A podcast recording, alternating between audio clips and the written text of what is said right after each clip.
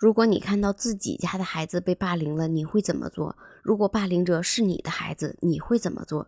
校园霸凌不止校园霸凌。这里是热点糖叨叨，我是提糖说。二零一九年，湖南湘西某中学的厕所里，当时还没满十五岁的初二学生小蒋被同年级的十五个男孩子包围，对方一人上前将他踹倒在地，随后十几个人一拥而上的对他进行拳打脚踢。混乱之中，小蒋拿出了随身携带的折叠刀，刺伤了围攻他的三个同学，其中两人重伤二级，一人轻微伤。二零二零年的七月，吉首市人民法院对这件案子作出了一审判决，认为小蒋在被他人殴打、生命受到严重威胁的情况下，被迫实施了自卫反击。判决书中提到，这是一起以多欺少的校园暴力案件，小蒋的行为构成了正当防卫。一审判决无罪的时候，他已经在看守所被羁押了十一个月。但是十天之后，人民法院提起抗诉，认为这不是正当防卫，是故意伤害罪。主要原因有两点：第一，案发当时处于学校一特殊环境，小蒋并非孤立无援，可以寻求老师的帮助，向家长反映。这个也是网友们评论最多的一点，就是有的网友说，十五个人按在厕所里打，怎么向老师求助？跟他们商量，先按暂停键，我打个电话吗？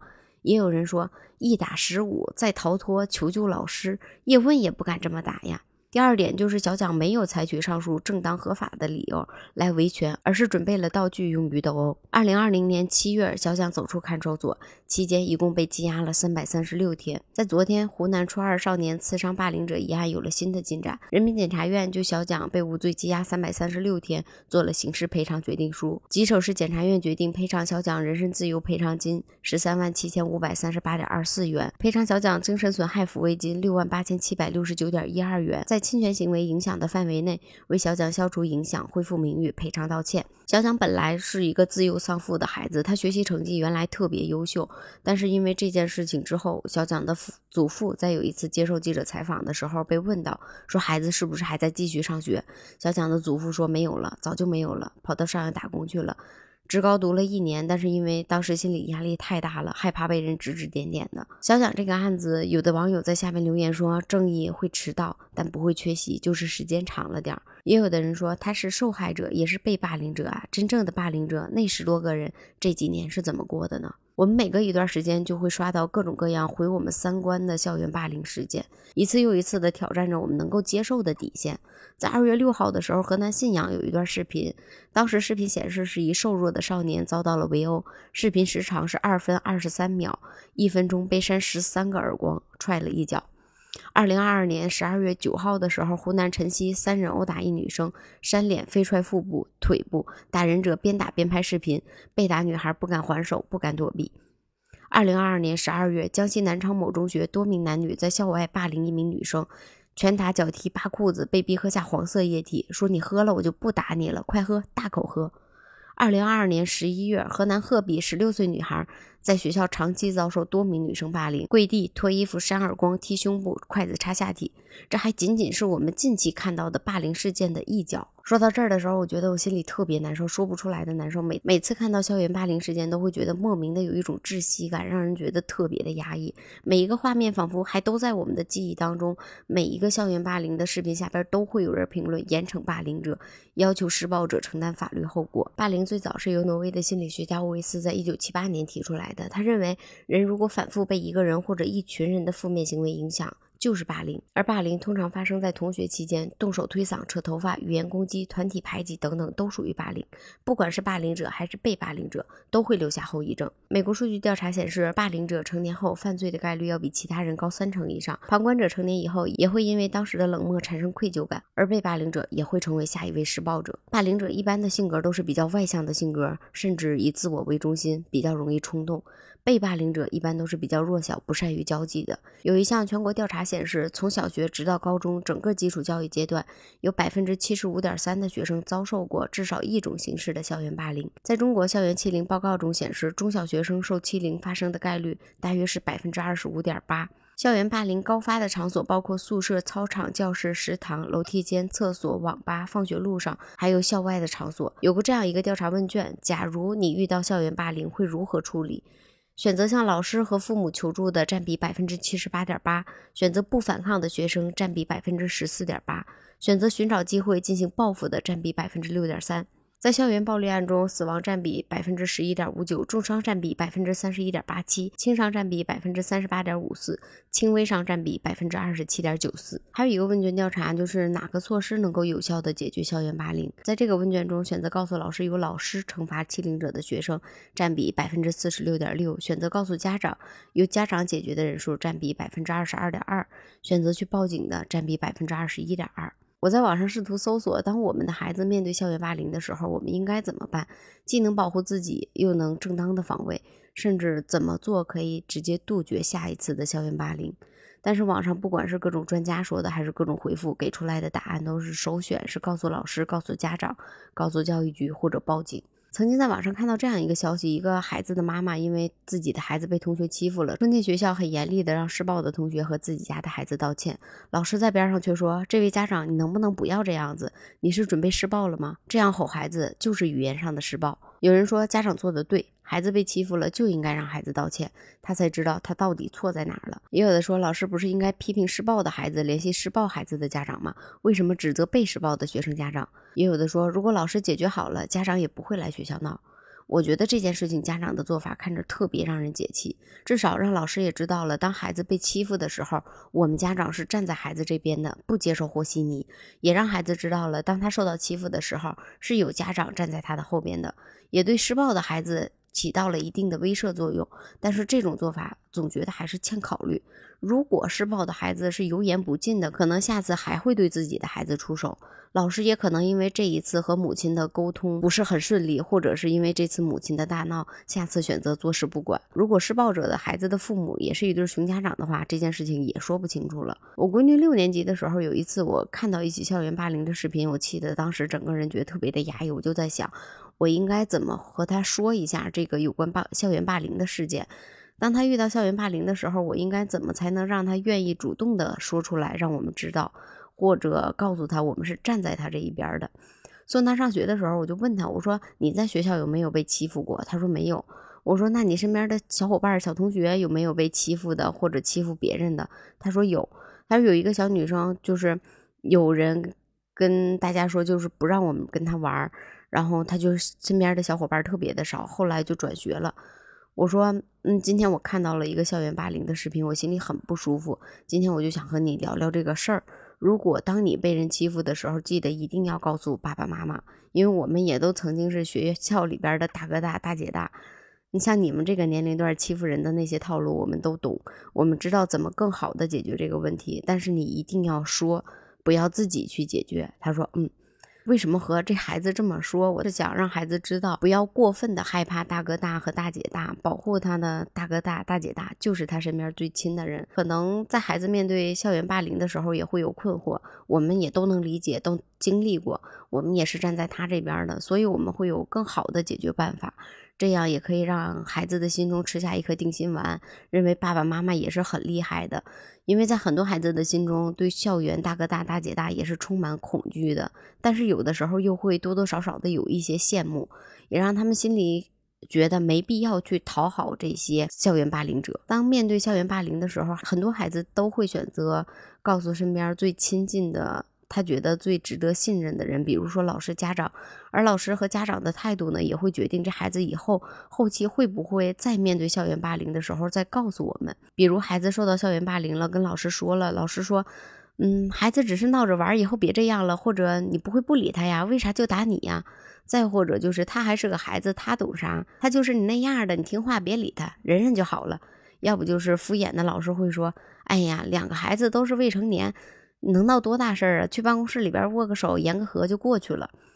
而被施暴的家长呢，很多都会问：那他为啥就打你不打别人呢？你不会躲着他点儿啊？非得往那儿凑啊？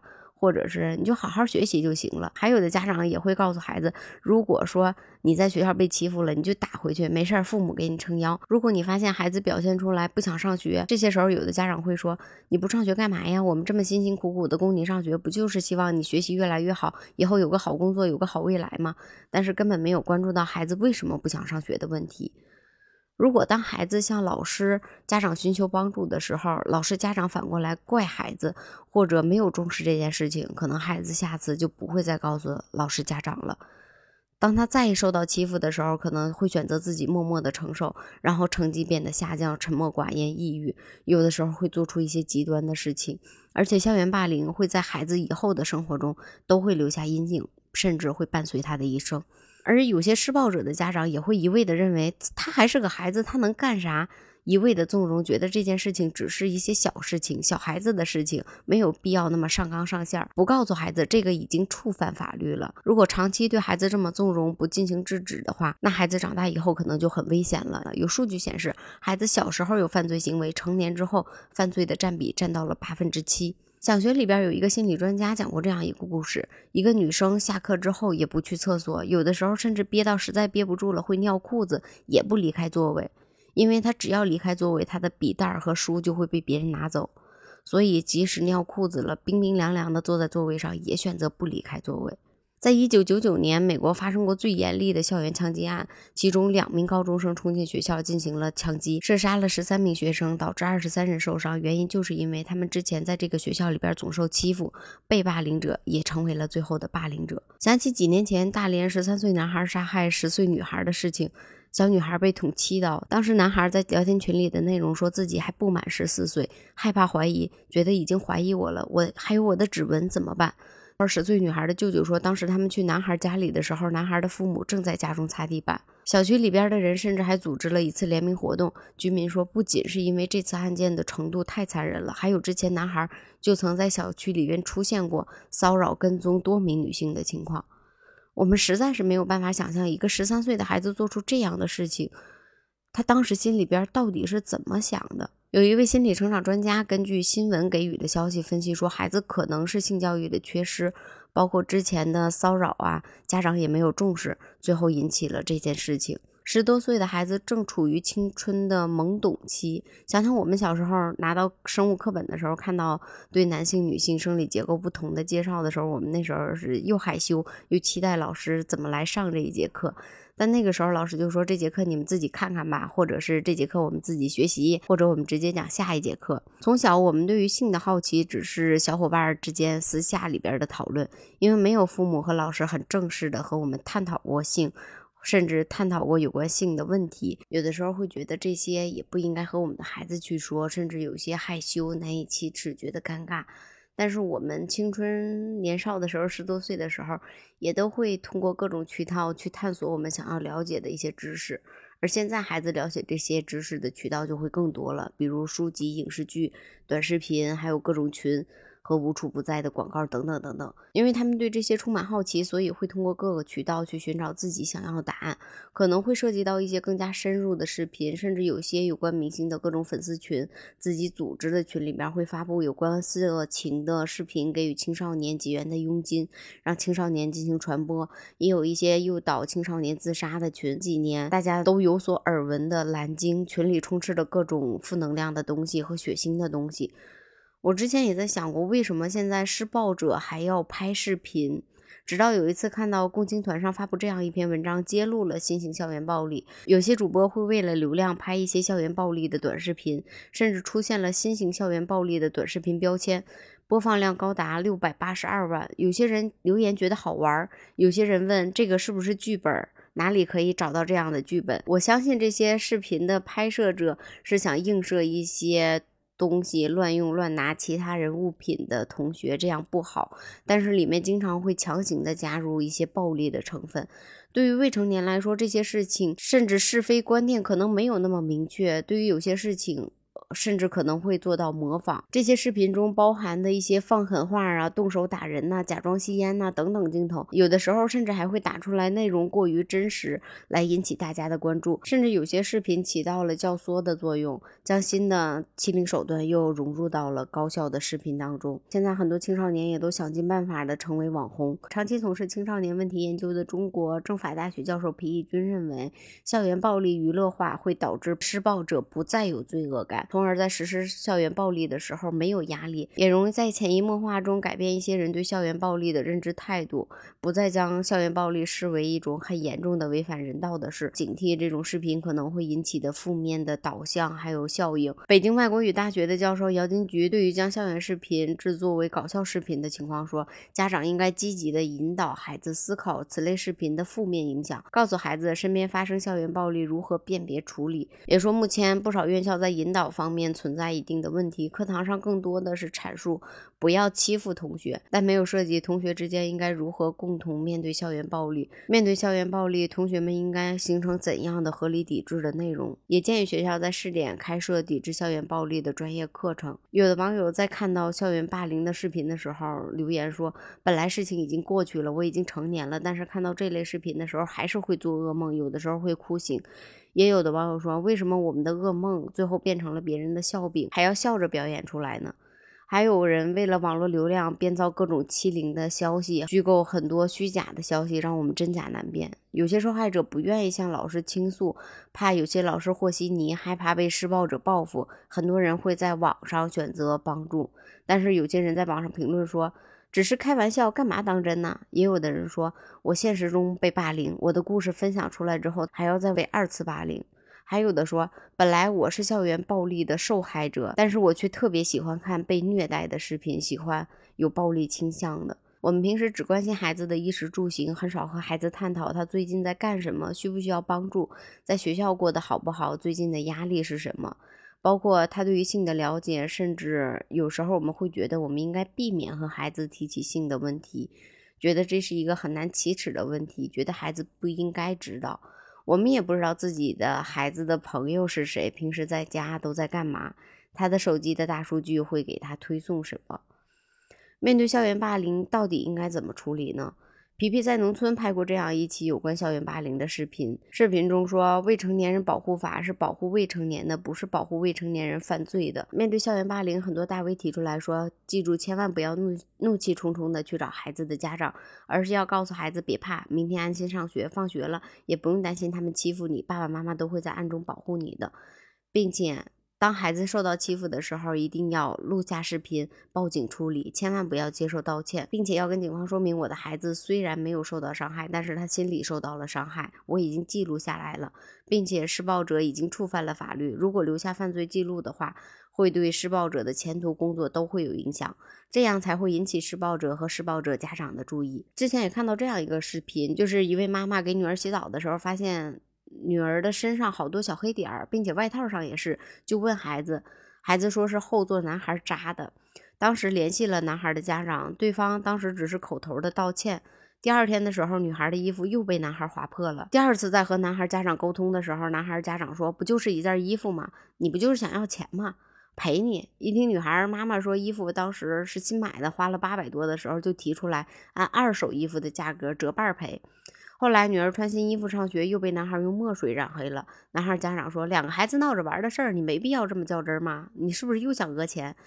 这次之后，女孩的妈妈就没有再忍了，她把之前整理好的一些聊天记录、还有购物凭证，还有和老师也提前打好了招呼，找到了两个愿意作证的同学，然后报了警。这样全校师生都知道了男孩的霸凌行为，家长们也了解到了男孩的家长是那种不明事理的人。然后第三就是也引起了警方的重视，孩子的家长考虑到孩子的前途以后，就会对孩子不会再这么放任不管了。在网上搜有关霸凌事件怎么解决，怎么能最好的解决的时候。嗯，我觉得我最满意的就是大学教授张浩翔发的这个消息，说当知道孩子被霸凌以后，要先问有没有受伤，先关心孩子，和平的问到底是怎么回事儿。如果是小事儿的话，就告诉孩子，大声的说不，但是千万不要告诉孩子直接打回去，不能做违法的事儿。如果对方还是不改，下次继续。更加严重的霸凌的话，就要进行报警，因为只要报警了，警方介入的话，就会有出警的证明和记录，这样事情就是后期如果闹大了，走到司法程序的话，出警证明也是可以作为证据的。第三步就是和警察一块儿到学校取证。一定要和学校提前沟通，我报警不是对学校有什么恶意，只是进行固定证据。第三步就是和警察一块儿到学校去取证，一定要和学校沟通清楚，我报警不是对学校有什么恶意，我只是为了固定证据。并且感谢学校公平公正支持弱势群体，响应反霸凌的号召，让学校站在自己这边，请学校通知家长过来。如果混的不愿意来的，可以平静的告诉他，我要向上级主管部门教育部门举报，向媒体伸张我的正当权益。如果你的冷漠、不作为、不管不顾，让事情升级，导致后面影响你的声誉、名誉或者生活困扰的话，对不起，这个责任不在我。我以善意主动的和你沟通了。如果施暴者选择道歉的话，记住一定要让孩子当着全班同学的面大声的道歉，一定要在合理合法的范围内给自己的孩子出气。最后还是要说，不能因为施暴者是未成年人而低调处理，批评管教处分不能代替法律的追责。未成年人保护法保护的是未成年人不受到暴力的伤害，而不是保护施暴的一方。啊。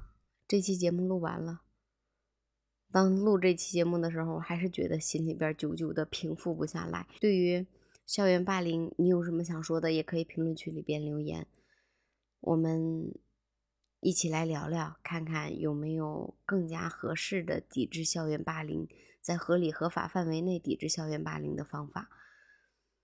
最后，还是希望校园霸凌越来越少。好了，我是 T 糖。明天我们不见不散。如果你有什么想说的，也可以评论区里边留言，或者加我的绿色小软件“提糖说全拼”。明天再见吧，拜拜。